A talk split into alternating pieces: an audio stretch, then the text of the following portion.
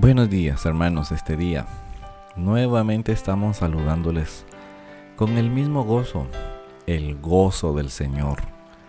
La presencia del Señor en nuestras vidas debe provocar eso, gozo, ganas de continuar, ganas de vivir la vida y vivirla como Dios manda en el Señor, gozándonos de esas bendiciones que el Señor nos comparte todos los días.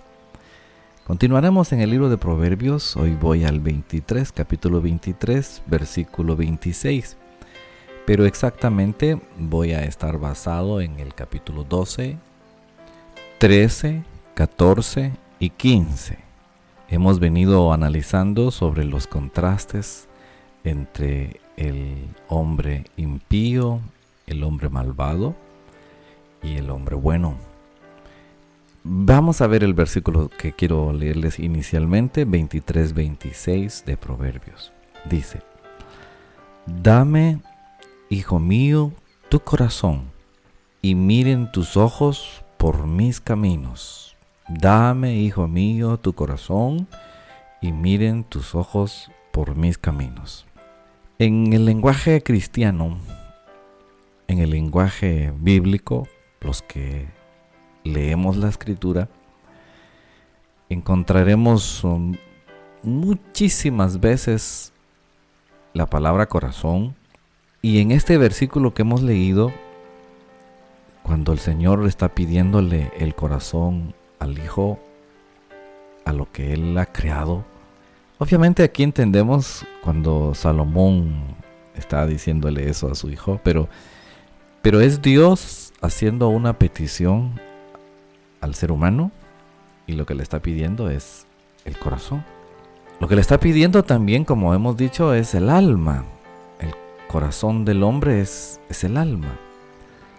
Esa referencia del corazón es una comparación con el alma. El alma es el asiento de todas nuestras emociones, nuestros sentimientos, es lo que el ser humano tiene libertad de decidir acerca de qué hacer con su alma. Y por eso es cuando Dios está solicitándole al ser humano el alma, el corazón. Dame, hijo mío, tu alma. Dame, hijo mío, tu corazón.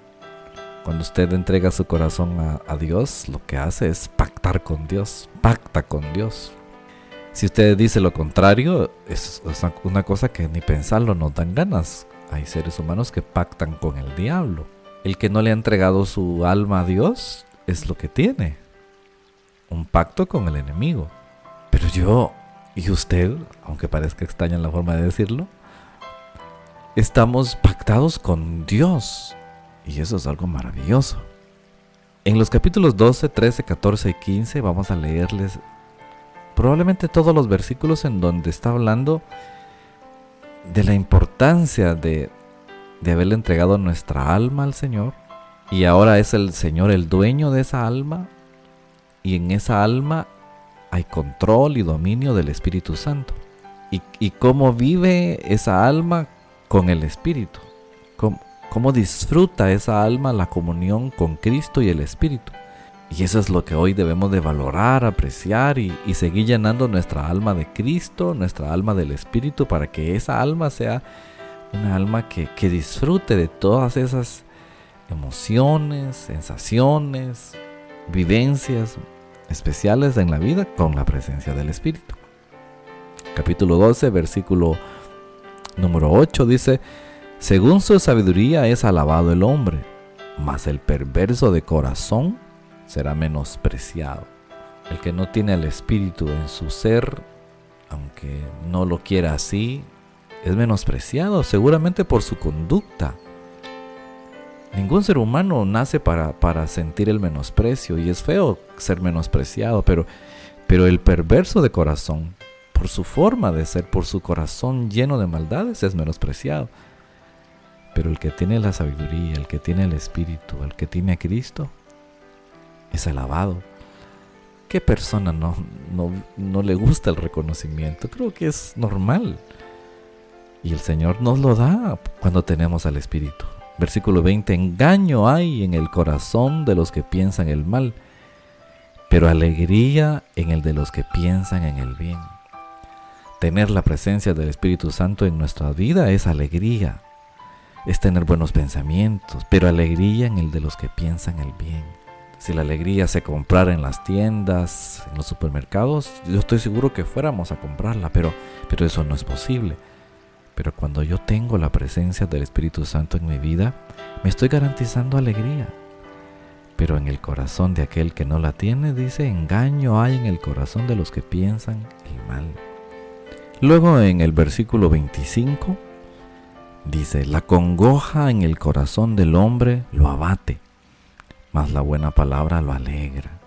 Si algo huye el ser humano en este tiempo es de la congoja, porque es la que lo abate.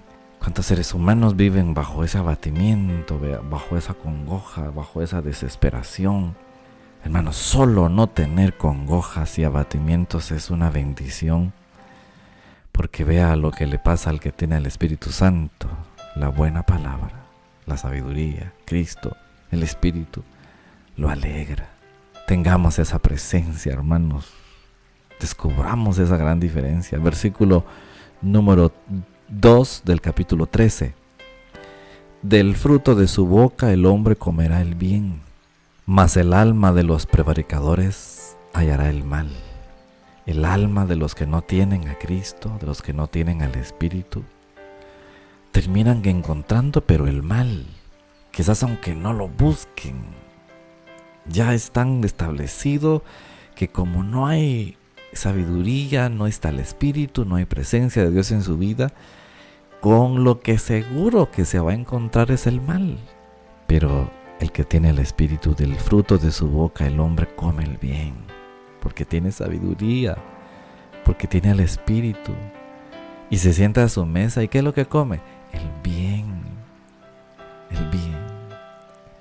Versículo número 4. El alma del perezoso desea y nada alcanza, mas el alma de los diligentes será prosperada. El ser humano sin Cristo trabaja y trabaja y sigue deseando y sigue deseando y dice, y nada alcanza. La gente dice, como agua entre mis manos se hizo el dinero. No me alcanza el dinero. Mas usted, hermano, con el Espíritu, con Cristo y su diligencia, somos prosperados. Prosperados espiritualmente, prosperados emocionalmente, prosperados materialmente, ¿por qué no? Capítulo número 13, versículo 19 el deseo cumplido regocija el alma, pero apartarse del mal es abominación a los necios. Y ve, en los versículos que le voy leyendo aparece la palabra alma, la palabra corazón, todas esas sensaciones, alegrías, tristezas que son del alma, se las ha ido buscando. Y aquí está otro versículo que dice que cuando Dios está en nuestra vida, concede las peticiones de nuestro corazón y eso hace que nuestra, nuestra alma se regocije cuando, cuando se cumplen nuestros deseos. El deseo cumplido regocija el alma, pero apartarse del mal es abominación a los necios. Los necios siguen recibiendo más que congoja, abatimiento, tristeza, dolor, mal. Esas son las diferencias entre entre el espíritu que está en nuestra vida y de aquellos que no están.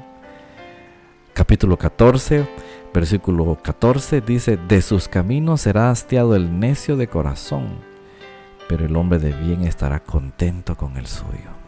Cualquier cosa que usted esté haciendo en esta vida cuando tiene la presencia del Espíritu Santo, lo debe de alegrar. Cualquiera que sea su trabajo, por, por humilde que usted piense que es su trabajo, lo que sea su trabajo, si usted hermana lo que sale es a vender a la calle, con la presencia del Espíritu Santo, lo hace con alegría. Cualquiera que sea su función en donde quiera que lo haga, hermano, si su trabajo es con el Espíritu Santo, lo hace con gozo, con alegría. Pero no así aquel que no lo tiene, el Espíritu Santo dice, de sus caminos se hastía el, el necio de corazón. Podrá tener un buen trabajo de una oficina, un empleo que usted pensó que le iba a dar alegría, pero cuando no está el Espíritu Santo, hasta de eso se cansa, hasta de eso se harta. Hermana, usted que está en su casa y que a veces los trabajos de la casa le pueden cansar, Si se llena del Espíritu Santo, usted va a estar contenta de hacer lo que hace.